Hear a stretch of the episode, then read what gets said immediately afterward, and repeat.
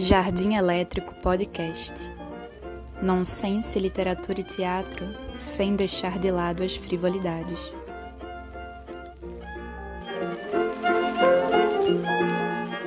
Não é nada baixo astral que Ismael escreve. É coisa elevada, respiração. Foi o que eu disse quando eu li o seu primeiro trabalho. Rapaz, você vai longe, porque tem personalidade, fogo e fôlego, paixão e compaixão. Porque sabe onde doem nossos fantasmas, medos e anseios. Ismael é fluente, corre solta sua prosa, transparente. Eu gosto desse jeito, de quem se mostra sem delongas, com verdade, autobiográfica sensibilidade. Canepele se desmancha. A gente avança por suas páginas com vontade de levar tudo para casa.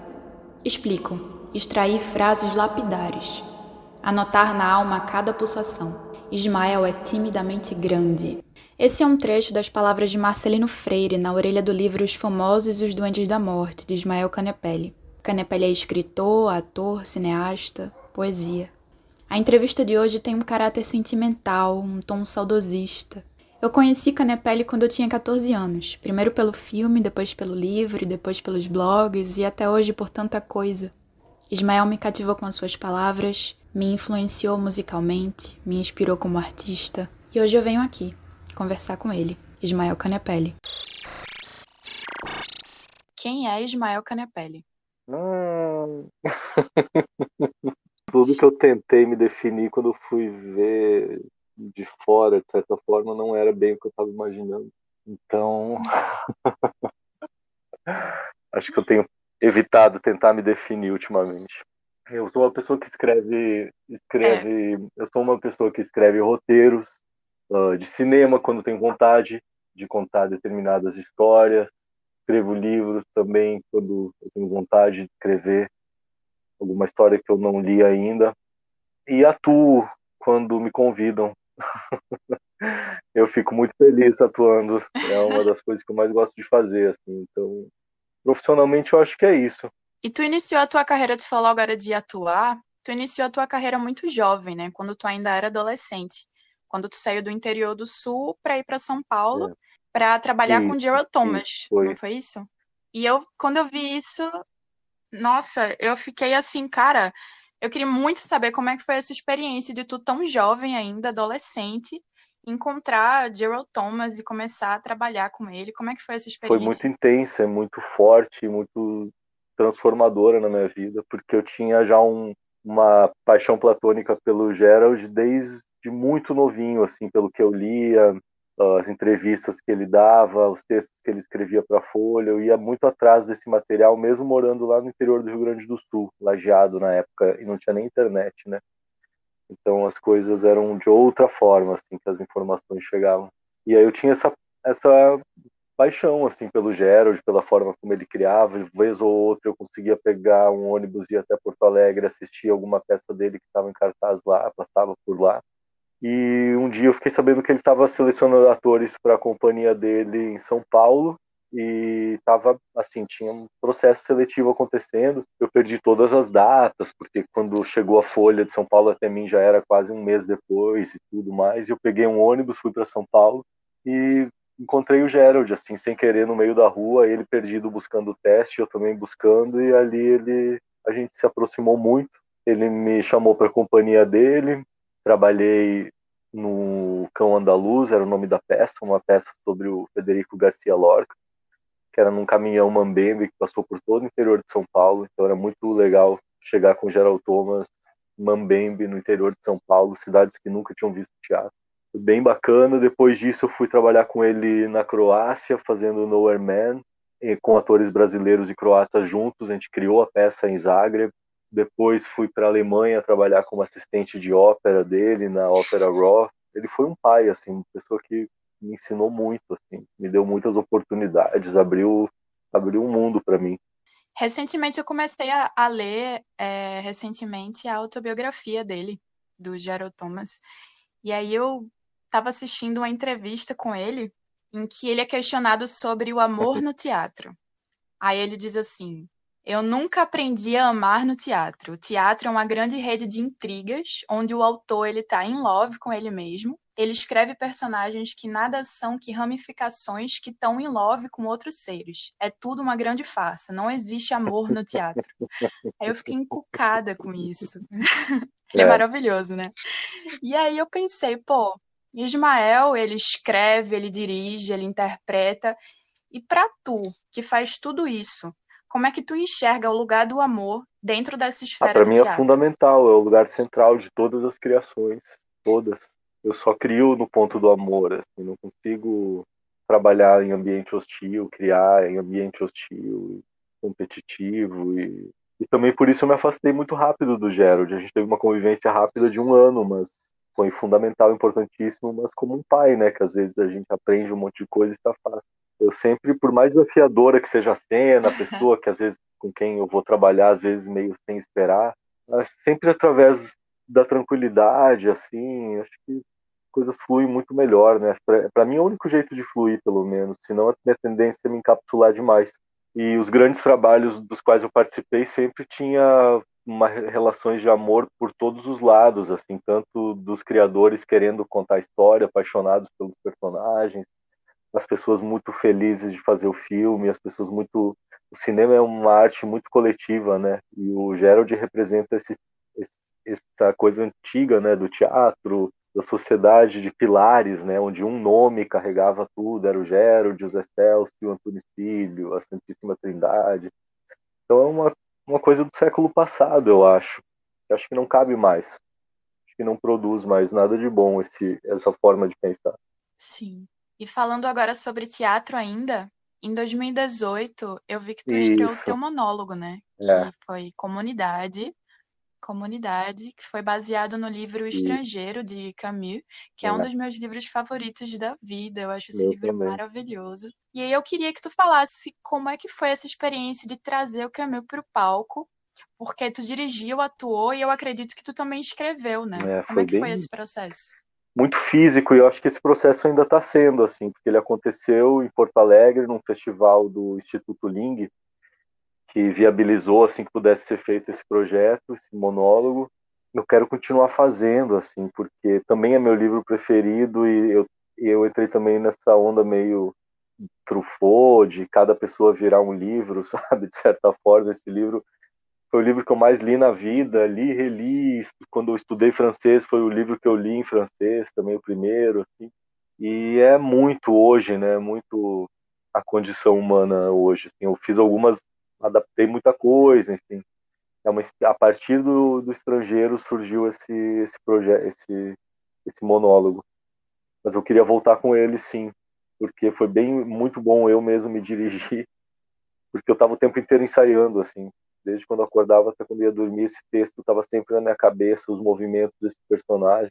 É muito é um processo bem maluco assim, você se autodirigir num monólogo, porque realmente todo lugar vira espaço de ensaio interessantíssimo, mas eu tenho que me preparar para voltar, porque é assim, consome 100% do dia e do tempo em que ele está em cartaz, ou está sendo ensaiado, porque é muito é um exercício de não movimento que implica muita concentração, assim, é bem fisicamente é bem bem extenuante, eu faço tudo em cena, luz, uh, cenário, manipulação de cenário, trilha sonora ao vivo, o negócio é bem exige bastante, assim, exige uma equipe boa para deixar tudo pronto, para na hora da performance eles não precisarem fazer nada, fica tudo na minha mão.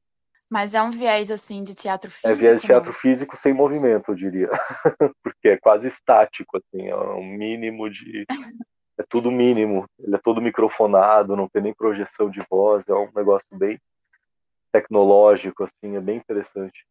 Eu não diria que é um teatro. Acho que todo teatro é físico, né? É difícil essa coisa do. Mas ele não é esse teatro dança, não vai por essa linha, não, não é por aí. Espero um dia assistir. Ou até mesmo virtualmente ah, agora, não, né? Não, não, não, Adaptar aí para as plataformas. Acho, acho que não. Teatro, aí não é né? é teatro.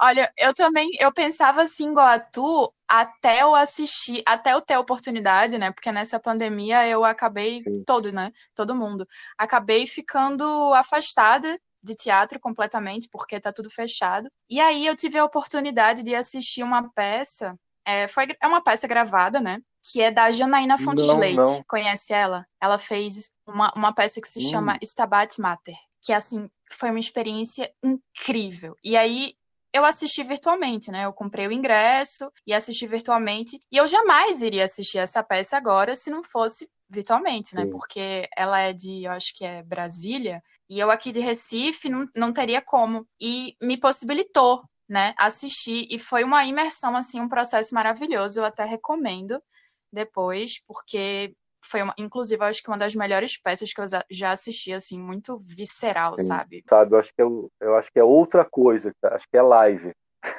A base pode ser o teatro, mas é uma é. live, sabe? É. Teatro é sentar, e para mim ainda é sentar na frente de um ator e é. ver ele fazendo a, na, não tem esse meio, mas também talvez não seja, né? Não sei. Uma pergunta que eu faço, mas eu não tenho vontade, eu teria, acho interessante quando se cria algo para isso, acho que o Galpão fez algo muito bacana, né, falar, enfim, é uma discussão longa, né? Mas é muito contemporânea. É. Completamente, né? Principalmente agora que a gente está tendo que se adaptar é, democratiza internet, né? muito. Eu né? acho que vai ficar aí por um bom tempo. De repente a gente está vendo todo mundo junto, o show do Caetano que todo mundo quer ver ao mesmo tempo em qualquer lugar do mundo, né? É maravilhoso. Até essa conversa que a gente está tendo aqui, quando é, é, que eu ia ter oportunidade se não é, fosse pela é. internet? Né? É incrível.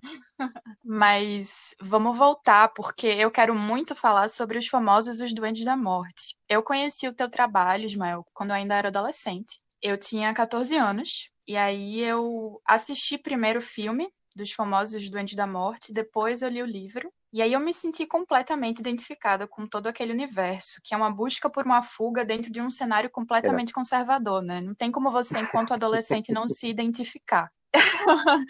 é inegável também não afirmar o que parece. Tem uma experiência autobiográfica muito sensível partindo de tu. Eu tô correta? Seria Os Famosos Os Doentes da Morte um livro autobiográfico? Não, porque nem tinha internet quando eu fui adolescente. Não tem como. porque ele é todo movido Sim. pela internet. Ele é, sou eu na medida da vontade de sair daquela cidade e daquela cidade ser curiosamente a rua onde eu cresci, a cidade onde eu cresci, o cachorro da minha mãe, a avó. Nesse sentido, sim, o Esmir filmou lá, né? Mas não é o que eu vivia, eu não, não tinha esse impulso de morte, não, nem um pouco. Nem gostava, nem conhecia Bob Dylan, nem sabia quem era Bob Dylan. Assim, foi não teve isso. Sério? Bob Dylan surgiu porque eu queria escrever uma história que se passasse no sul e no caminho tinha um camelô vendendo CD pirata. Eu comprei toda a obra do Dylan para ouvir na viagem de ônibus, que eu estava indo de ônibus de São Paulo voltando para o sul. E ali fui ouvindo o Dylan e fui criando uma relação onde o personagem principal gostaria dele. Aí comecei a pesquisar as músicas dele para trabalhar nessa nessa vida imagética do personagem, de sonho e tudo mais. Aí comecei a gostar do Dylan, mas eu não tinha, nunca tive ligação com ele. Nossa, total, porque os famosos têm uma referência constante, é constante é a Bob Dylan, Bob né? Dylan, praticamente. E aí, pois é, e eu vou te falar, por causa dos famosos, os Duendes da Morte, foi a minha influência que fez Bob Dylan se tornar meu também. cantor favorito da vida. Eu, hoje eu sou completamente aficionada pelo Bob Dylan. E aí o livro é... traz, né, o Tambourine Man, Jingle Jangle, até a trilha sonora do filme, né, que é Mr. Tamarind Man, fica Sabe muito marcada. que é isso que eu acho interessante, e... porque Mas fazer assim... uma obra é se apaixonar pela obra, né? Então, quando as pessoas também se apaixonam pelo que a obra se apaixona, acho que funciona, né? Sim, com certeza. É... E aí Bob Dylan surgiu na tua vida assim, aleatoriamente? É, dá pra, assim, não, eu não diria que aleatoriamente, porque esse universo que eu queria retratar, nesse tanto no Música para Quando as Luzes Se Apagam, quanto nos Duendes, era o universo de uma adolescência que eu perdi porque eu fui morar em São Paulo para trabalhar com Gerald Thomas. Então eu nunca tive essa fase da loucura, de beber, da vida adolescente naquela, naquele interior que eu conhecia apenas quando eu voltava, geralmente no final de ano, no verão, folgas de alguma coisa ou outra, eu ia para lá e via, meus amigos falavam e primos contavam. E Bob Dylan era uma referência muito daquele, daquela, daquelas pessoas da noite de lajeado, sair nos bares, todo mundo tocava, toca até hoje Bob Dylan. Tem essa cultura do rock. Então foi, foi muito por isso, assim, ele entrou nesse ponto de eu falar, putz, eu quero voltar para Lajeado, passar um tempo lá escrevendo um livro, um projeto novo, e quero que esse personagem tenha um cantor guia. E no caminho, justamente, eu vi essa obra completa do Dylan, falei, é ele, vou, vou, vou embarcar nisso. E, e, teve estofo, porque às vezes a gente busca algumas referências e não tem, não, não dura. E o Dylan segurou o filme, segurou o livro, sou fã dele, fiz o Dilânicas, o projeto de podcast. Então, nesse sentido que eu acho é, é interessante quando a gente cria uma obra e descobre as coisas e se apaixona por coisas no decorrer da obra, sabe? Às vezes, para fazer uma obra, a gente não vem com tudo pronto. Com certeza. E eu estava folheando a minha edição do livro dos famosos que eu tenho, E eu percebi que tem a orelha do Marcelino Freire, que é um escritor que eu admiro muito que para quem não sabe, para quem está ouvindo aí não sabe quem é Marcelino Freire, é. ele nasceu em Sertânia e ele viveu boa parte aqui da vida dele em Recife. Muitos dos textos dele falam sobre Recife. E eu queria muito saber como é que surgiu esse encontro, Marcelino Freire. Eu tinha escrito música para quando as luzes se apagam, que é meu primeiro livro, e não conhecia ninguém na, no campo da literatura em São Paulo, ninguém, ninguém, ninguém, ninguém, assim, quase praticamente ninguém, e comecei a descobrir quem era quem. E o Marcelino é um agitador cultural, né? Um cara que, nossa, ajuda muitas pessoas, faz e acontece. Eu morava em São Paulo na época que ele também estava agitando muito lá e mandei os originais do música para ele e um tempo depois ele mandou um e-mail dizendo que tinha lido o livro e queria me ajudar. Aí a gente tomou um café, ficou muito próximo. Aí eu escrevi os Duendes. Os Duendes foi filmado pela Warner e não tinha editora, ninguém editava o livro. Falei com o Marcelino, falei, Marcelino, eu tô com um livro pronto, já virou filme, vamos tentar conseguir colocar ele em alguma editora. Aí ele fez a ponte com a editora Iluminuras para mim. E aí o Samuel Leão editou os Duendes depois que ele já tinha, que ele já estava no cinema. E aí, obviamente, o Marcelino tinha que escrever a orelha, assim, porque, enfim, padrinho total desse da minha relação com a Iluminuras. Não existiria se não fosse ele. Nossa, eu acho ele muito bom. Acompanhe o blog livros, dele também. Livros, os tudo, livros dele. Tudo. É uma figura é. fundamental na, na cultura. Com certeza. E por que que o nome do livro é esse, Os Famosos e os Duendes da Morte? Eu, eu acho um nome tão misterioso. acho que ele sugere muitas coisas, né? eu não sabia que nome dar, assim. Aí eu tava. Aí uma amiga minha falou, ela falou: olha, tem o dia do batismo escolhe um dia que você vai tirar para descobrir o nome desse livro. Uh, fica em algum lugar que você se sente inspirado e vai abrindo coisas, abrindo páginas e tal. E nesse dia que eu resolvi tirar para fazer a, a, escolha do nome do livro, eu abri um, acho que um livro do Lester Banks, que ele tem um texto chamado Hoje à noite vamos todos louvar os famosos duendes da morte que era uma noite que ele passa com o Lou Reed. Então é um hum. texto dele falando sobre essa noite com o Lou Reed. E aquela atmosfera desse texto, tudo aquilo mexeu muito comigo na época. Assim, era muito o que eu queria transmitir de certa forma. E aí tirei essas palavras e transformei em Os Famosos e Os Duendes da Morte. Eu achei essa imagem muito forte, assim, muito muito enigmática também e achava que abria pistas pro, pro Dylan e para outras coisas para além do então vem dali. Tanto que no início, quando colocavam na internet os famosos Duendes da Morte, as primeiras buscas do Google davam para esse texto. Se eu não me engano, acho que é do Lester Banks, que é Hoje à Noite vamos, todos, vamos todos louvar os famosos Duendes da Morte.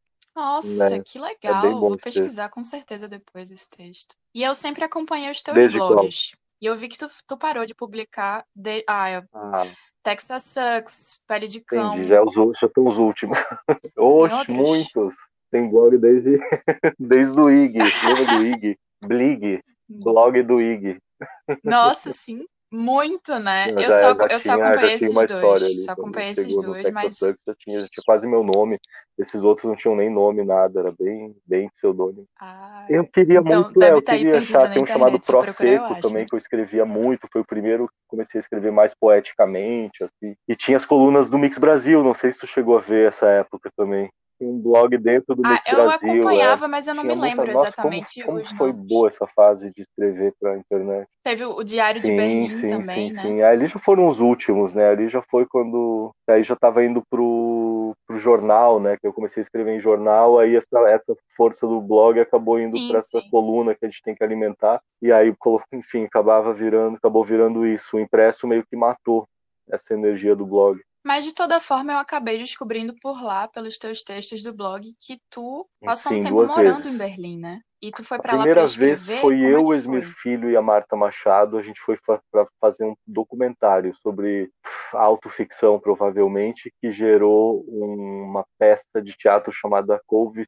Trace 52, que ficou em cartaz no MIS, Museu Imagem e Som de São Paulo a gente fez uma instalação de é isso, a Júlia Feldens entra depois para fazer a Marta e o Ernesto Filho de Recife entra para fazer o Esmir e eu faço eu em Berlim e eu no palco. É um projeto bem legal, com uma peça bem bacana. Sim. Durou aqueles dois meses no MIS, super intensos, fortes e ou, talvez vire um filme. A gente tem todo esse material arquivado, assim, é possível que, que vire alguma outra coisa daqui a um tempo. E aí a segunda vez foi depois que eu ganhei o, prêmio da Academia Brasileira de Letras pelo, pelos Duendes, eu quis me isolar um pouco e voltar para Berlim para começar uma história nova. Eu tinha acabado de trabalhar com o Esmir Filho no primeiro tratamento do Verlust, que na época se chamava A Baleia. E aí eu fui para Berlim e eu queria escrever o livro do filme.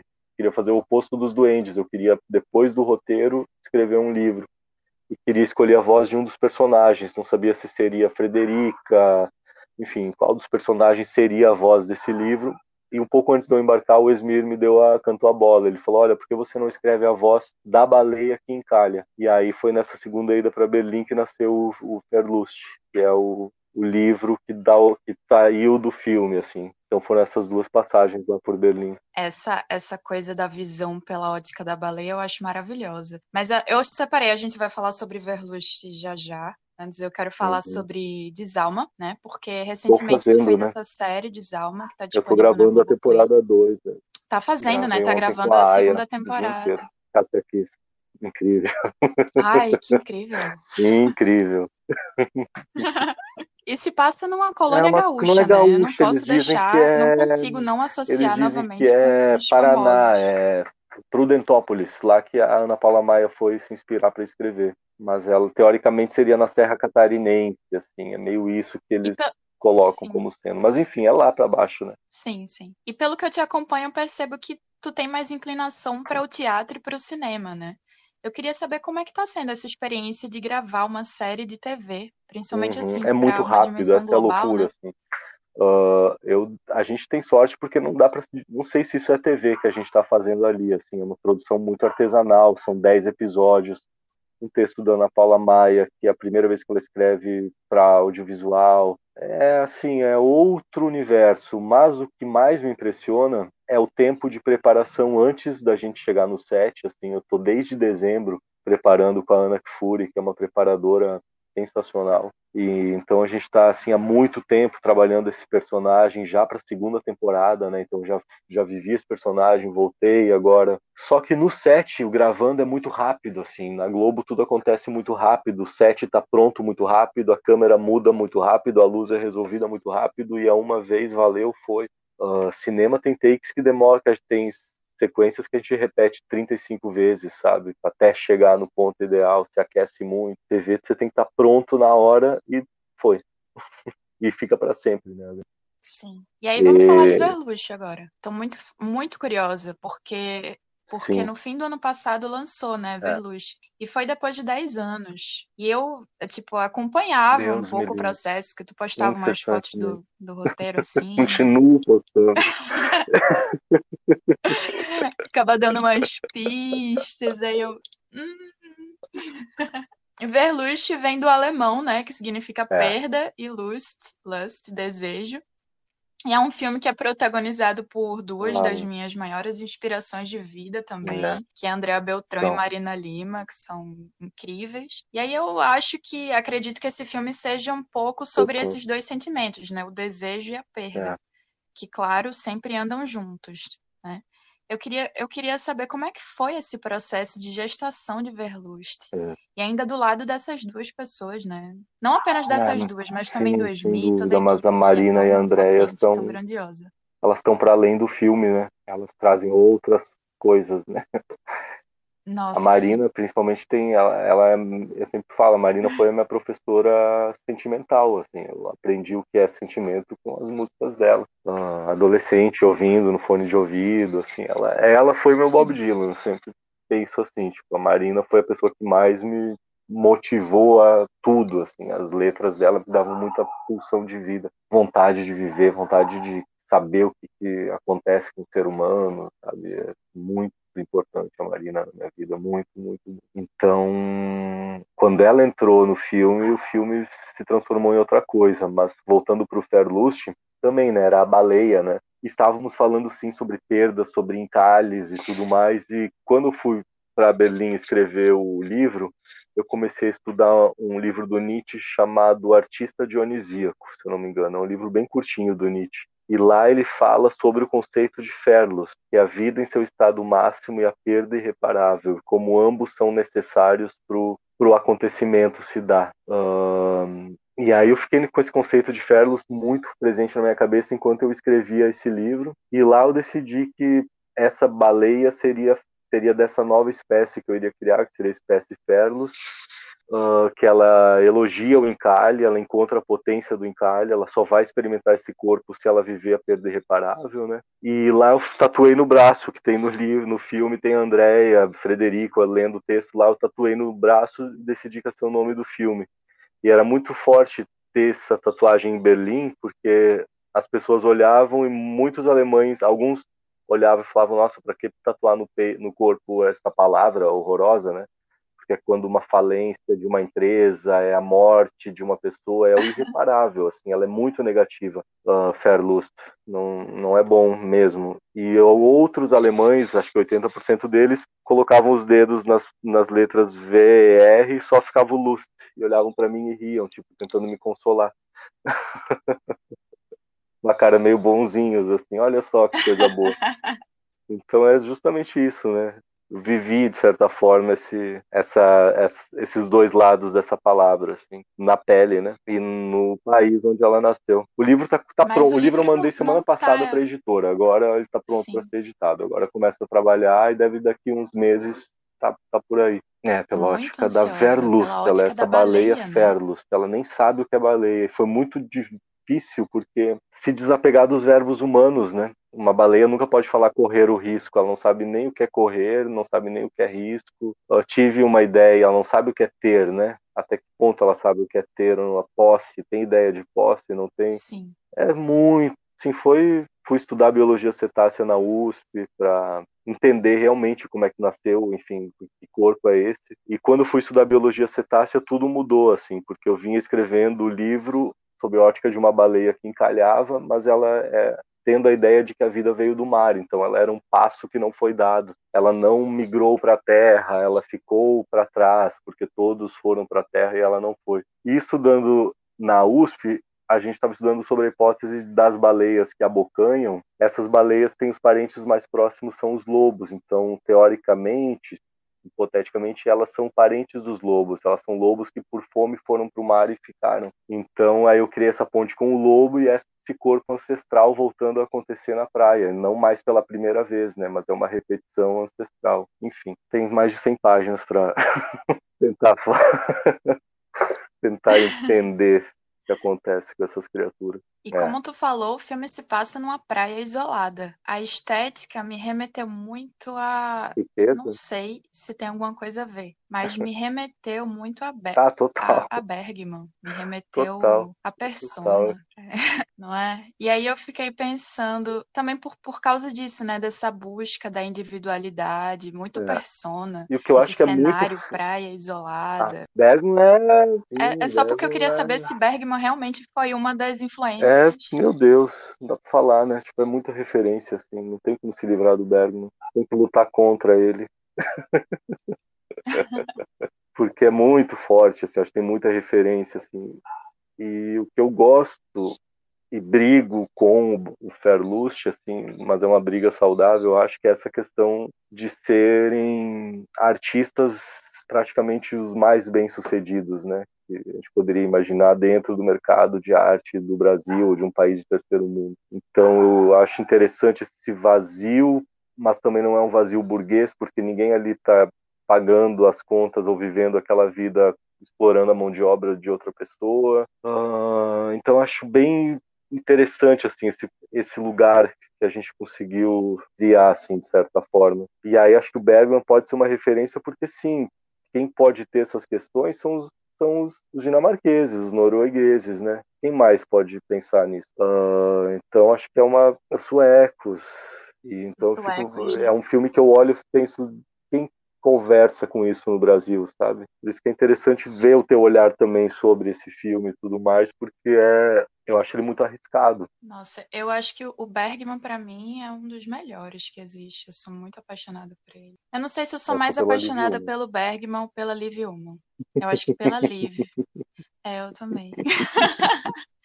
Ah, e, e nessa quarentena eu li as duas né? autobiografias dela. E o outro é qual mesmo? Opções, acho que esse eu não li ainda, acho que eu só li mutações. E opções. Vou buscar isso aí. Opções. Nossa, é, é muito é. bom. Ela é o uma dia poeta, que eu conheci né? a, a Liv Ullmann na Nossa, Cinemateca, ela estava um dia.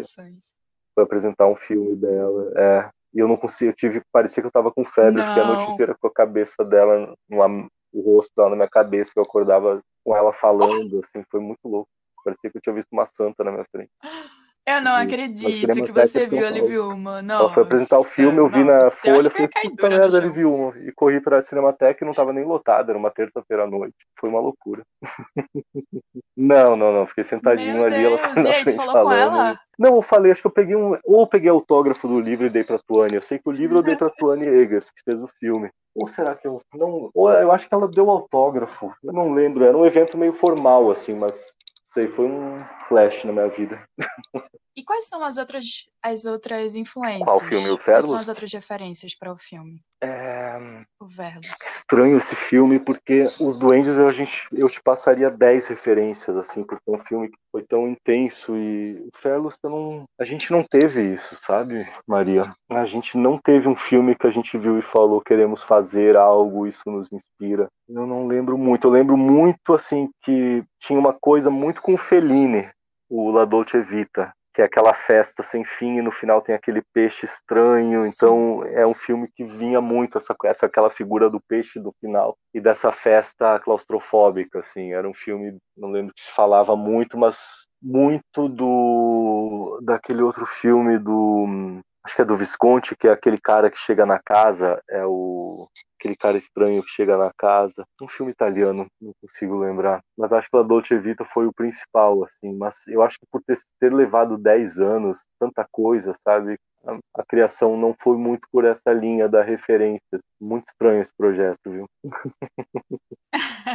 e a parceria com a Esmi é de longa data, né? Vocês fizeram os famosos. É, 2007 a gente começou a trabalhar. Vai vir mais coisa 2007, aí? 2007 a gente começou com Duendes, 2009 2007 a gente começou com Doente, não antes de 2007, Doente já estava gravando em 2007, 2009 o Ferlos, eu adoraria, é que eu tô sem vontade de começar nada, tipo, eu tô numa fase muito, acho que não sei, acho que é uma, são muitos vírus no Brasil, né? Eu adoraria falar, Esmir, vamos começar é. alguma coisa, ou, um, ou eu mesmo por mim, mas tá uma fase bem difícil, assim, a gente tá, tem essa questão de ter sido desmontado todo o audiovisual brasileiro, né? O cine existe, mas não tem edital, então não tem por onde se pensar, tem que se pensar uma nova forma de produzir audiovisual. Hoje tudo está muito focado para série, é onde está todo, todo, toda a energia do mercado. E é. então, e tem essa pandemia, né, que é muito difícil se levantar. Eu gosto muito de filmar uh, perto das pessoas, então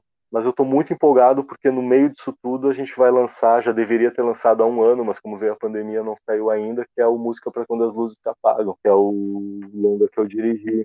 Também estou bem contente de estar tá saindo, porque ansiosa. é exatamente o tipo de trabalho que eu gosto de fazer, que é me juntar com pessoas e a partir dessa, desse encontro a gente começa a criar uma narrativa juntos, a gente começa a tirar a história, a gente começa a se contar esse filme foram mais de, quatro, mais de 600 horas de filmagem, tipo, sem roteiro nenhum, só a partir de encontros e trocas, então é o que me dá tesão, assim, mas hoje está muito difícil, né, hoje está difícil até pegar uma câmera na mão e sair filmando, porque a gente tem que, não pode nem entrar num táxi, né, então é um momento, parece que o música foi, foi no roteiro, improviso, a gente parte do livro, tem um livro que eu lancei, meu primeiro livro, A Música para Quando as Luzes Se Apagam. E esse livro nasceu a partir dos diários de uma menina lá de Lajado, que a mãe dela leu os diários dela e queimou o diário ela salvou algumas páginas. Isso em 2007. E eu pedi para ler as páginas do diário dela, transcrevi essas páginas e dali nasceu o meu livro. Eu mantive os personagens que ela, com quem ela se relacionava, os lugares por onde ela passava,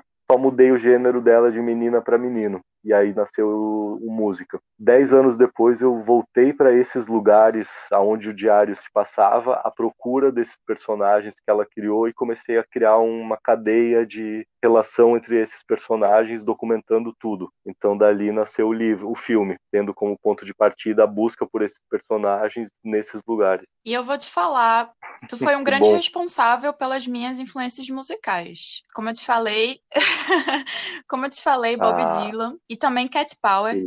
Eu descobri tudo através de você. Maria. Do seu blog, do filme. E aí eu queria saber como é que tá hoje. O que é que tu tá ouvindo hoje? O que, que eu tô ouvindo hoje? Eu tô ouvindo muito Alicia Keys. Por quê?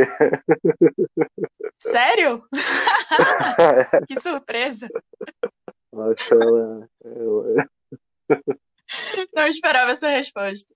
É, eu acho ela muito, muito, muito, muito incrível. tô ouvindo muito a Erika Badu, muito. Foi o último show que eu vi antes da pandemia estourar, foi o show da Erika. Tracy Chapman, demais eu ando assim, nos últimos cinco anos eu ando um pouco com o meu ouvido saturado de vozes brancas, sabe? Então, eu respeito todas essas pessoas, mas Sim. acho que tem muita coisa que, assim, essa cultura esbranquiçada que a gente vive nos impede de ver, sabe? Então, eu acho muito bom que eu te influenciei a ouvir Dylan e Cat Power, mas com eu certeza. queria ter te influenciado também a ouvir outras cores de vozes, assim. Eu acho que isso é uma coisa que a gente vai passar a vida inteira, acho que caindo essa ficha, né? do quanto tem coisas fora da Europa para a gente descobrir, é, quanto tem um é cinema é. na África que é incrível, sabe? Tem o Bergman, mas a gente tem uma galera fazendo ou que já fez coisas muito boas e que não passou por esse mercado europeu assim que trouxe as coisas para a gente. Então eu tô procurando assim muitas coisas e eu acho que às vezes buscar no gênero e buscar na cor às vezes te leva para caminhos interessantes, sabe? Quando às vezes o ponto de partida talvez possa ser esse, né? Quero ouvir uma voz de outra cor, eu quero ouvir um, enfim, uma outra narrativa. Na literatura agora quando comecei a ler a Chimamanda, você já leu? É, a Chimamanda mudou toda a minha perspectiva de literatura. Eu conheço, mas ainda não li. Ela está fazendo, misturando literatura e política e feminismo e racismo, é crucial, assim, é muito definidor. Então, são muitas crises ao mesmo tempo, assim. Eu acho que essa crise do homem branco a gente tem que passar, né? Cedo ou tarde. Com certeza, muito bom. Como já foi dito antes, tu escreve, tu dirige, tu atua, tu faz tudo. E aí eu queria saber Olha, qual é o lugar que tu momentos. se identifica mais. Já teve momentos em que para mim a literatura era tudo, ou cinema. E eu acho que é com o que eu estou fazendo, sabe, Maria?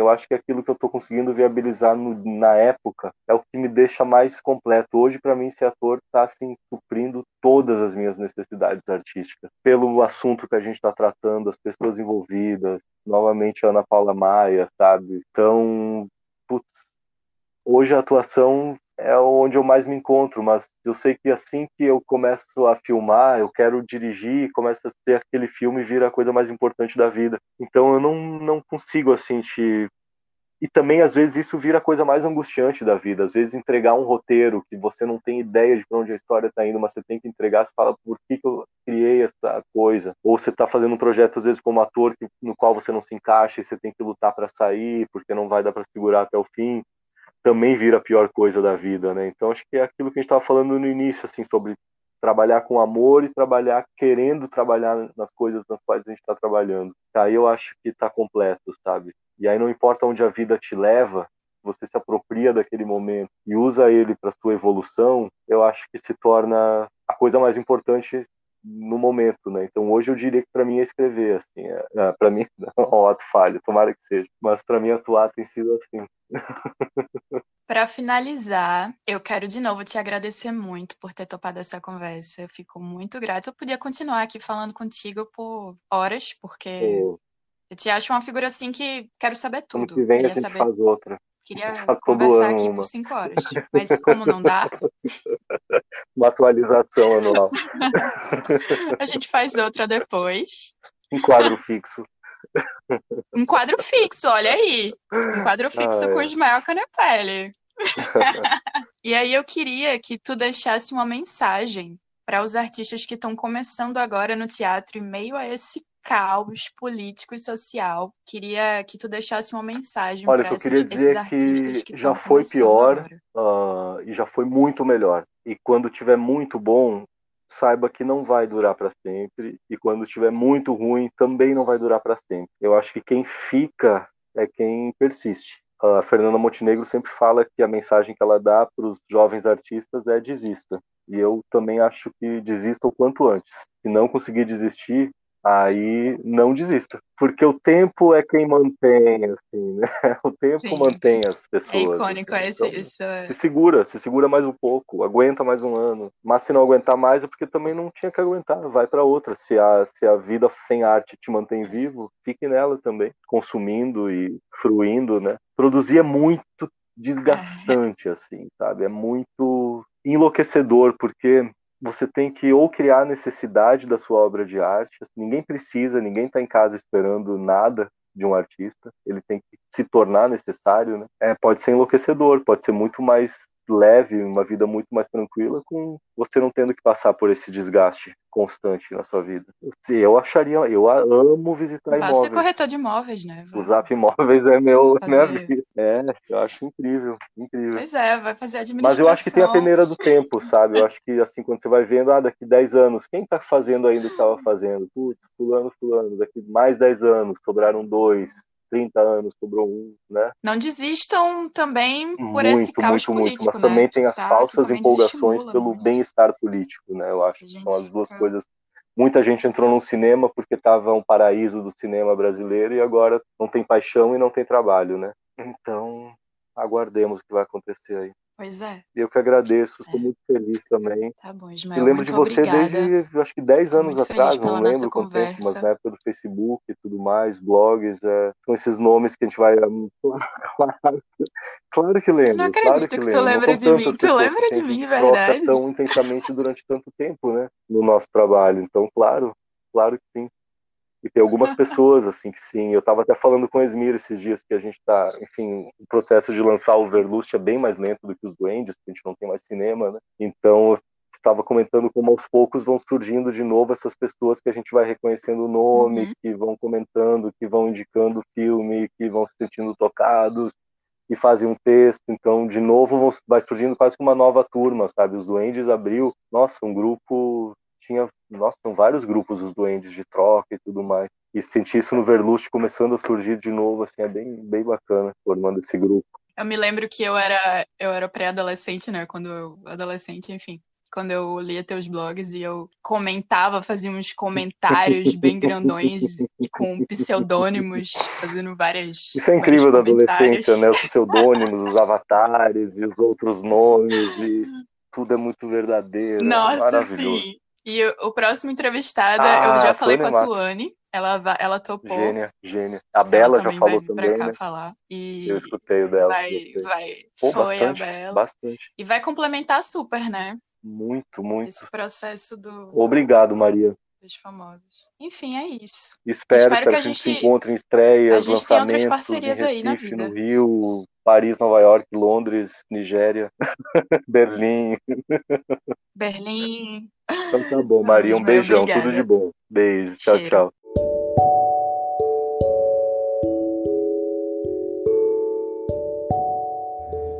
E se você gostou do programa e quer me ajudar de alguma forma, envie o teu feedback com algum elogio, crítica ou sugestão para o Telegram do programa. É só digitar Jardim Elétrico Podcast. Não tem mistério, é fácil de encontrar. E se você quiser me ajudar financeiramente com alguma quantia, acesse o Apoia-se do programa. apoia.se barra Jardim Elétrico Podcast. Obrigada.